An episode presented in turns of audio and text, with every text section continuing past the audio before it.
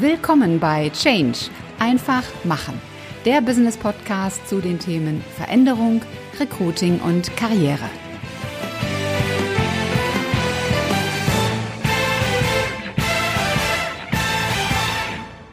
Hallo, liebe Podcast-Community und herzlich willkommen zu einer neuen Episode in deinem Business-Podcast Change einfach machen.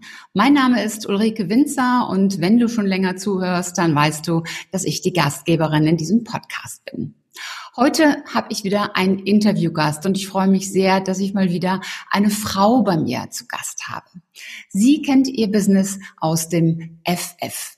Ihre Kernkompetenz ist der Handel. Um es genauer zu formulieren, ist es der Erfolg des Offline-Handels trotz der scheinbaren Dominanz von Unternehmen wie Amazon, Zalando und ähnlichen. Als Business-Mentorin zeigt sie Handelsunternehmen, wie sie in unserer heutigen Welt erfolgreich agieren können. Ich freue mich sehr, dass sie heute hier ist bei mir. Herzlich willkommen, Yvonne Blauen-Ippendorf. Hallo, liebe Ulrike. Vielen Dank, dass ich heute bei dir sein darf. Das freut, ich habe mich sehr über die Einladung gefreut. Ja, ich mich auch, dass du zugesagt hast. Liebe Yvonne, ich habe jetzt ein, ganz kurz ein bisschen was über dich erzählt ähm, und meistens bitte ich meine Gäste doch selbst ein bisschen mehr zu erzählen. Stell dich doch mal vor, wer bist du und was tust du? Ja, also Ulrike hat schon gesagt. Mein Name ist Yvonne Blauen-Ippendorf und meine Mission ist es, den stationären Einzelhandel am Leben zu halten. So war immer mein Slogan noch vor vielen Wochen. Es ist, er ist es immer noch, aber es ist natürlich jetzt in Zeiten von Corona schwieriger geworden. Ähm, was ich mir immer zum Ziel gemacht habe, ist, die Einzelhändler persönlich zu begleiten. Das heißt, äh, ich berate nicht einfach nur, sondern ich versuche sie auch durch ihre Prozesse hindurch zu begleiten und ihnen zu helfen und beende auch eigentlich erst, wenn der Erfolg eben da ist. Die Probleme sind ja oft vielfältig unterschiedlich und darum ist es ein persönliches Mentoring-Programm, was sich den stationären Einzelhändlern anbietet. Mhm. Du warst ja nicht immer in dieser heutigen Rolle unterwegs, sondern du kommst aus dem Handel. Speziell warst du bei großen Modehändlern vor allem für den Einkauf verantwortlich. Heute stehst du auf der anderen Seite und wenn man auf der anderen Seite steht, dann schaut man ja von außen mit einer ganz anderen Perspektive auf die Unternehmen. Was hat so diese Veränderung mit dir persönlich gemacht? Ich muss natürlich sagen, ich bin sehr veränderungsfreundlich mein Leben lang schon gewesen, weil, was die meisten nicht wissen, ich habe diesen Beruf nie gelernt. Mhm. Weil ich bin im, vom Ursprung her, bin ich Lehrerin. Lehrerin für die Sekundarstufe 2 in Deutsch und Geschichte. Dann habe ich noch äh, Psychologie, mein Psychologiestudium absolviert. Nun war es aber damals so, dass es in der Lehrerbranche nicht so gut aussah, aber es wurden Berufsschullehrer gesucht. Mhm. So. Für diese Berufsschullehrer brauchte man aber ein praktisches Jahr. Mhm. Da ich aber von zu Hause her aus dem Modeeinzelhandel kam, habe ich mir dann einen Händler gesucht, der mir die Chance gegeben hat, dieses Jahr zu machen. Das war damals die Firma Gerd Lang in Mörs, der einige Filialen hatte und der eigentlich eine ganz gesunde Ansicht hatte. Von diesem Mann habe ich viel gelernt, wovon ich heute noch profitiere, weil er war so wirklich der Einzelhändler schlechthin. Und ich bin dann in diesem praktischen Jahr einfach hängen geblieben. Hab dann halt Leute von P&C kennengelernt, von Apparat Küpper. Und so hat sich meine Schleife dann einfach, und mein Lehrer da war dann ganz vergessen, und äh, ja, ich bin dann so im Einzelhandel hängen geblieben, war dann jahrelang bei Apparat Küpper, äh, bin dann in ein großes Haus nach Köln gegangen, in das Modehaus Jacobi, war da halt in der Geschäftsführung und war sehr, sehr glücklich da. Aber leider hat dieses Unternehmen aus familiären Gründen dann 2017 Insolvenz angemeldet. Mhm. Und dann war mein Dasein spontan beendet und ich musste mich dann nochmal anders orientieren. Und da ich, wie gesagt, die Insolvenz drei Jahre begleitet habe, dann auch noch bei dem Insolvenzverwalter alles, habe ich dann eine Zeit lang Insolvenzen noch gemacht und habe mich dann entschlossen, mich selbstständig zu machen, weil ich zu der Jakobi-Zeit schon angefangen hatte, ein Haus in der Eifel zu bauen. Aha. Also es war, wie gesagt, alles nicht geplant. Ich musste dann spontan auf alles reagieren, weil mein Wunsch war es immer, da ich ähm, Naturliebhaberin, Hundeliebhaberin bin, alles äh, in die Eifel zu ziehen. Und wie gesagt, das hatte sich dann gerade noch zu Jacobi ähm, realisieren lassen. Und wie gesagt, dann kam alles anders als geplant. Trotz allem bin ich froh, dass ich das so gemacht habe, bin heute hier sehr glücklich und wie gesagt, arbeite ja sowieso in allen möglichen Städten oder eben von zu Hause. Von daher ist es kein Problem. Daher ein neues Part, was keiner kennt. Nochmal auf die Frage zurückzukommen. Was, was hat das so, so persönlich mit dir gemacht? Das ist ja schon ein Unterschied, wenn man in einem Unternehmen arbeitet und wenn man dann plötzlich von außen kommt und auf die Unternehmen von außen drauf schaut. Das ist halt einfach, also wie gesagt, ich habe ja eine 33-jährige Erfahrung in unterschiedlichen Unternehmen halt gehabt und man sieht einfach die Fehler und die Gefangenheit, in der sich ähm, Geschäftsführer heute häufig befinden. Und man sieht die Fehler von außen natürlich viel besser. Mhm. Ähm, ich muss mich immer sehr zusammenreißen, nicht sofort wieder mit, äh, mit zu agieren, weil es ist einfach mein Leben. Also von daher, was hat, was hat es mit mir gemacht? Ich, ich freue mich, wenn ich die Erfahrung und die Hilfe heute eingeben kann und wenn es dann funktioniert, weil das ist halt immer mein Bestreben. Und darum wollte ich auch nie dieser Berater sein, der einen Tag kommt, viel erzählt und wieder geht. Mhm. Sondern ich wollte mit in die Praxis rein und es eben auch miterleben oder auch mit vormachen, damit man sieht, wie es dann funktioniert. Wie reagieren deine Kunden darauf? Ähm, sehr positiv, weil wie gesagt, dieser allein der Begriff Berater äh, ist in der Branche sehr verschrien. Ich habe es früher intern auch so gesehen, habe ich gesagt, wieso kommt jetzt, will jetzt einer vom grünen Tisch mir was erzählen, wenn brauche ich einen Praktiker? Und mhm. die ist sehr selten. Also ja. ich kenne außer mir nicht sehr viele, die das auch aus der Praxis her kennen und wirklich, äh, sage ich jetzt mal, vom Lager angefangen bis hin zur Bilanz. Mhm.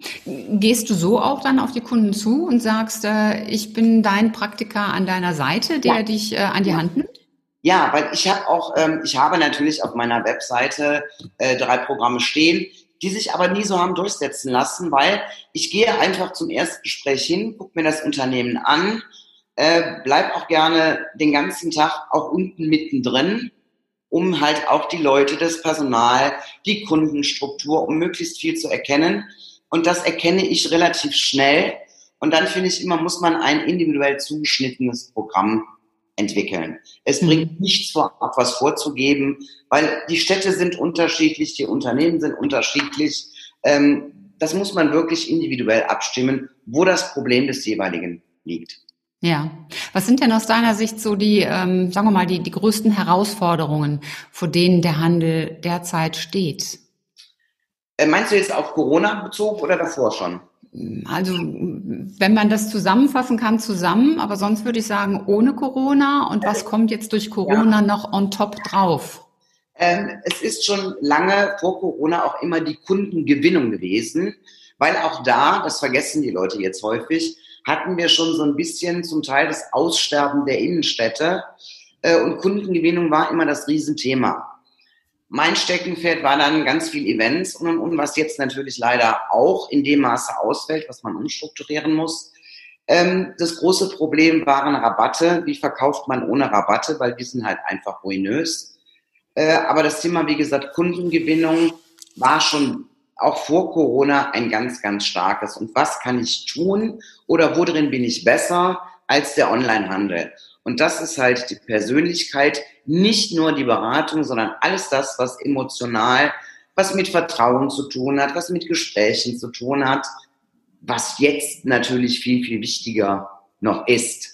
So, und mhm. Kunden, die das vorher schon praktiziert haben, ähm, tun, also Händler tun sich natürlich jetzt viel, viel leichter. Und das zweite große Thema, was jetzt natürlich sehr vielen zum Verhängnis wird, ist das Thema Sichtbarkeit. Mhm. Da konnte man also vor Corona schon sehr viel predigen. Äh, alle denken immer, sie brauchen einen riesen Online-Shop, der viel Geld kostet. Alles Quatsch, ist wieder nicht persönlich. Aber man muss heute wirklich die Medien, die Social Media, Dinge wie Facebook, wie Instagram, äh, vielleicht auch Pinterest, je nachdem, kommt immer auf die Kundenstruktur an, einfach nutzen. Und da tun sich die Händler unglaublich schwer mit. Mhm. Und ich weiß nicht, ob du das auch so ein bisschen verfolgt hast. Ich habe es natürlich verfolgt und habe auch immer wieder gesagt, gehen Sie vor die Kamera, machen Sie und nicht jetzt einfach auch während Corona Klamotten auf den Boden legen, Foto braucht kein Mensch, sondern erzählen Sie, beleben Sie das, stellen Sie sich selbst vor die Kamera, sprechen Sie mit Ihren Kunden, als wären Sie da. Das war oft anfangs hölzern, wurde aber dann immer besser. Äh, und die, die sich das wirklich getraut haben, waren damit auch erfolgreich, schon mhm. zu Beginn der Corona-Zeit. Woran scheitern denn oder woran scheitert denn das Thema Digitalisierung im Handel? Ist das mangelnde Einsicht, dass die sagen, oh, Facebook, Instagram brauchen wir alles nicht? Oder woran liegt das? Ähm, also Digitalisierung ist ja immer so ein, so ein ganz großer Begriff. Ähm, das liegt, also Einzelhändler sind, äh, muss ich leider so sagen, einfach sehr stur und auch sehr verbohrt und wenig ähm, experimentierfreudig. So, und wie gesagt, die machen zuerst mal 100 Strategien, bevor sie ins Tun kommen. Mhm. Und das ist was, was war, darum war Corona gut, ähm, dass sie jetzt einfach mal, wenn sie mal sehen, von heute auf morgen ist kein Kunde mehr da, ich muss mich jetzt bewegen. Ich muss ja Kontakt zu dem Kunden aufnehmen. Mhm. Also das ist schon immer so dieses Denken, äh, nee, das kostet Geld und es muss perfekt sein. Und äh, also wie gesagt, das wird mit einer solchen Vorsicht, Facebook hat ja sowieso meistens einen ganz schlechten Ruf. Nur wie gesagt, ein Online-Shop, der nicht lebt und der auch nicht emotionalisiert ist, hilft auch nicht weiter. Mhm.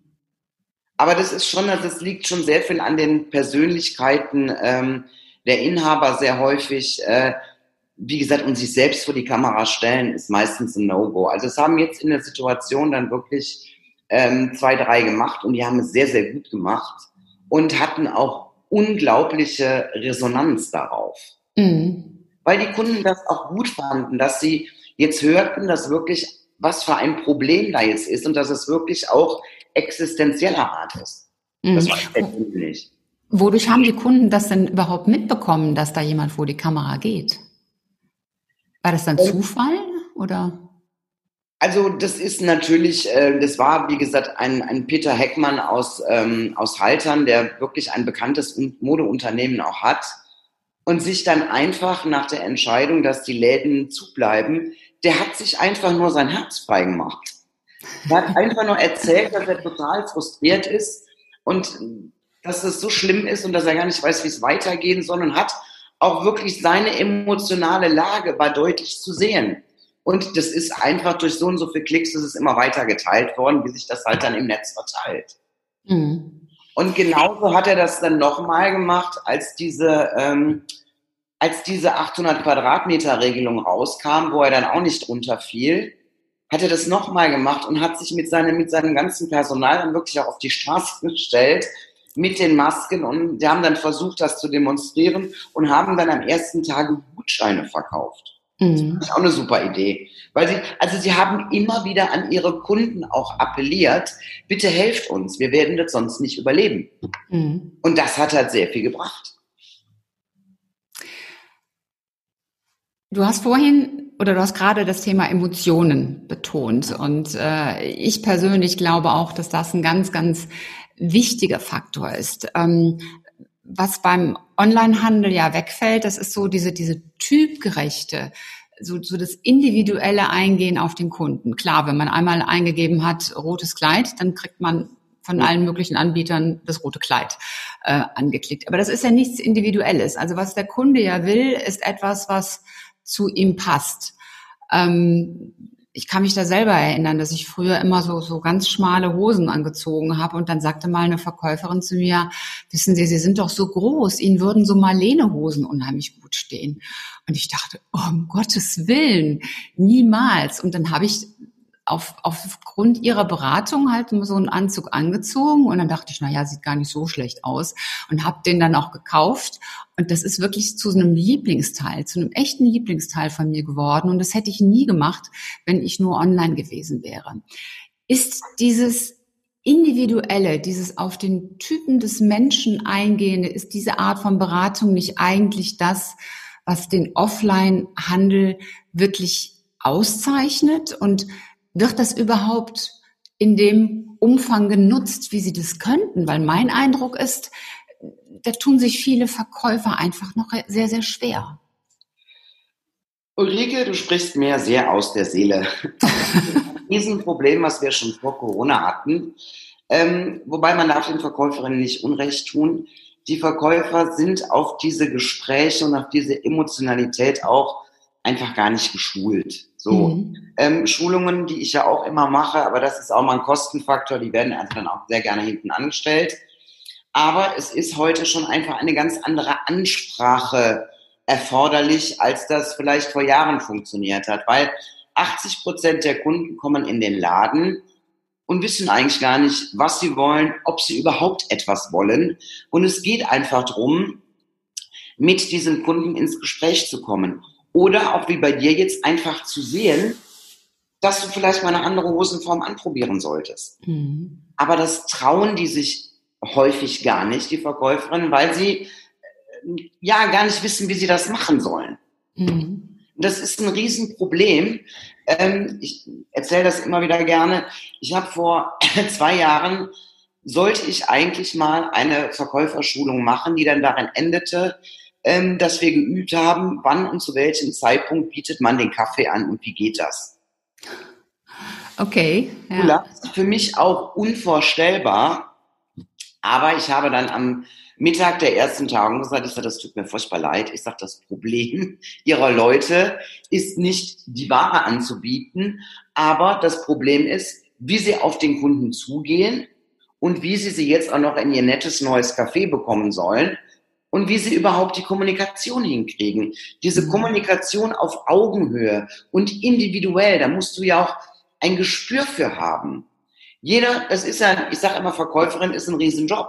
Weil mhm. jede Kundin, die reinkommt, du weißt ja überhaupt nicht, ne, du musst ein Gespür auch dafür entwickeln, wie spreche ich die an. Ähm, ne, manche sind gut drauf, manche sind auch einfach sorgenvoll. Das kann man natürlich nicht sagen, was haben sie denn heute für Sorgen. Aber wie gesagt, wie gehe ich jetzt überhaupt in dieses Verkaufsgespräch rein? Mhm.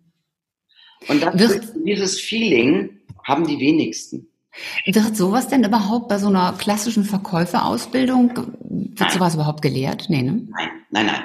Das ist, man muss ja auch sagen, wir haben heute also äh, 80 Prozent fremde Leute in diesem Job, wobei ich das grundsätzlich nie falsch finde.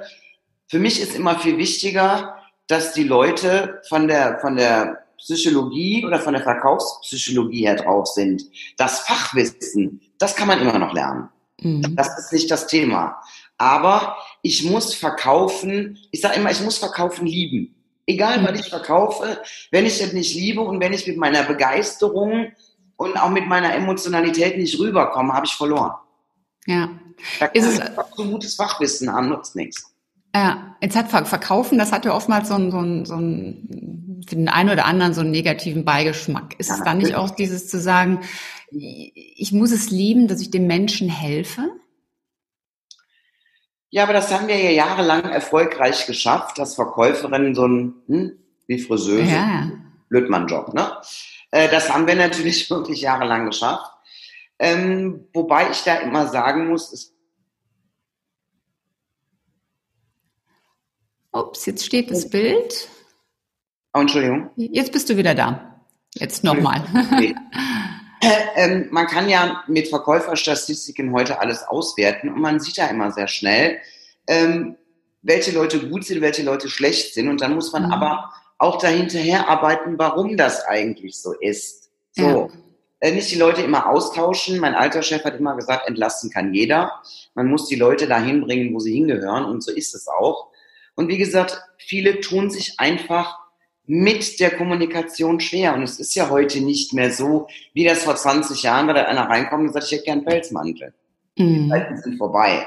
Die Kunden kommen rein, meistens ohne ein direktes Kaufvorhaben. Und dann ist die Aufgabenstellung der Verkäuferin, wie bringe ich die Kundin jetzt zu einem schönen Teil, was sie glücklich macht. Mhm. Und das kann oft auch häufig gehen, dass man sagt, tun Sie sich doch einfach mal was Gutes. Ja. Aber das gibt's in der Verkäuferschulung nicht. In der Verkäuferschulung gibt's diese alten Regeln, maximal drei Teile mit in die Kabine, davon muss die Kundin aber dann auch zwei kaufen und, und, und. Das hat früher mal alles funktioniert, ist aber heute nicht mehr so. Ja, ich möchte es gerne noch ein bisschen weiterspinnen, weil ich habe letztes Jahr auch wieder für mich so eine Erfahrung gemacht.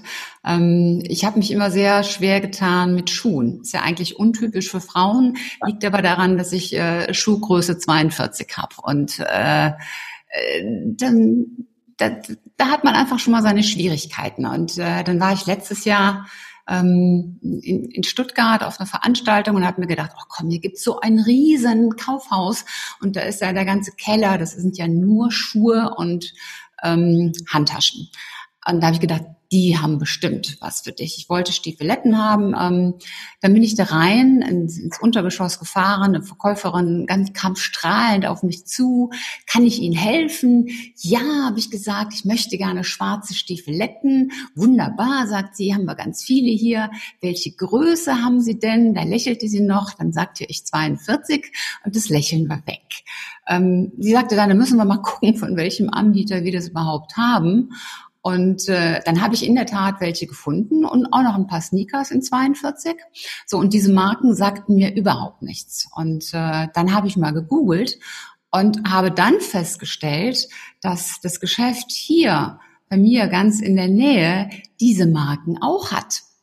Und ich habe das gesehen, weil die einen Online-Shop haben und äh, die haben eben viele Filialen, also nicht nur Münster, sondern auch Paderborn und Bielefeld und wo auch immer.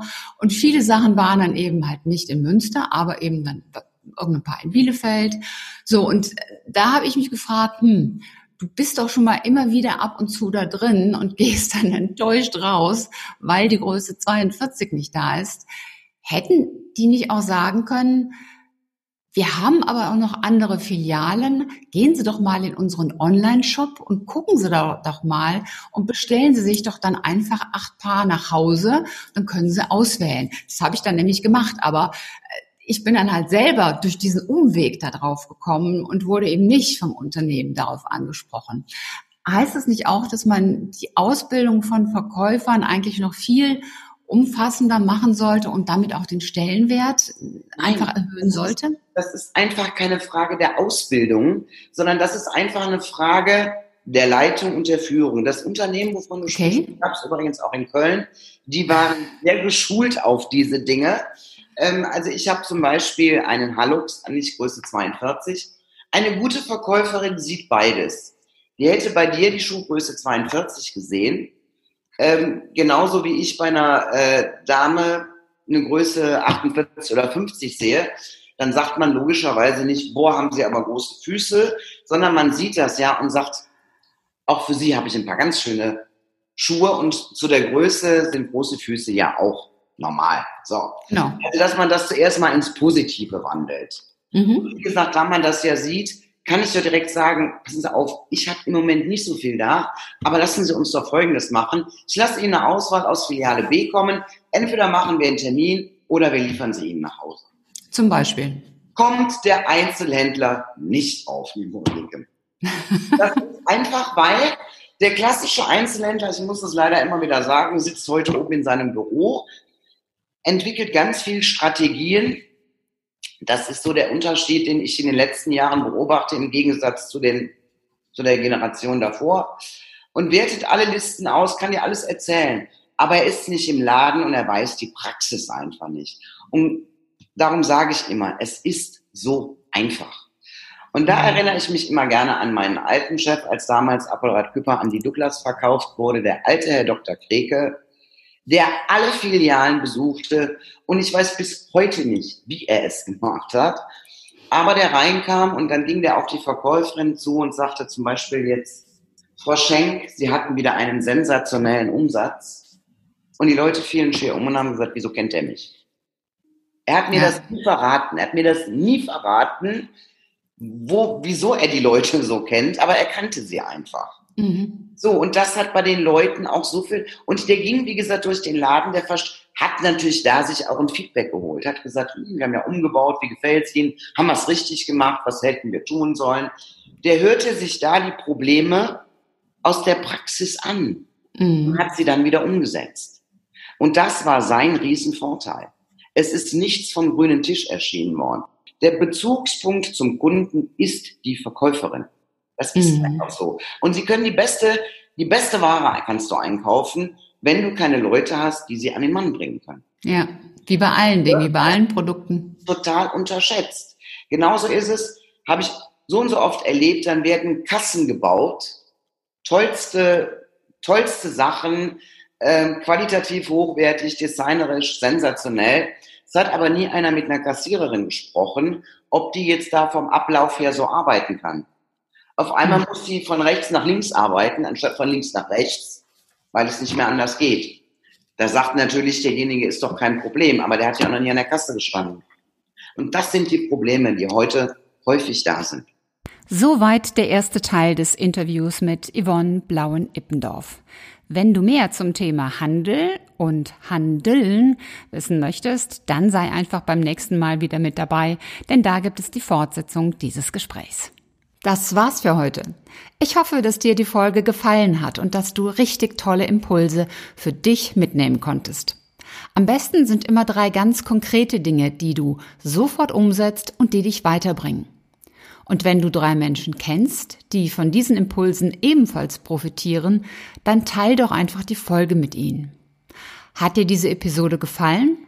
Hinterlass mir gerne eine 5-Sterne-Bewertung und eine Rezension bei iTunes.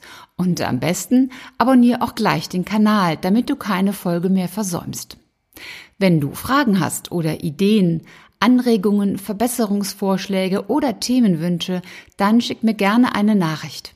Alle Kontaktdaten zu mir findest du in den Show Notes. Und ich hoffe natürlich, dass du auch beim nächsten Mal wieder mit dabei bist. Bis dahin, sei großartig, mach einfach Change. Deine Ulrike Winzer.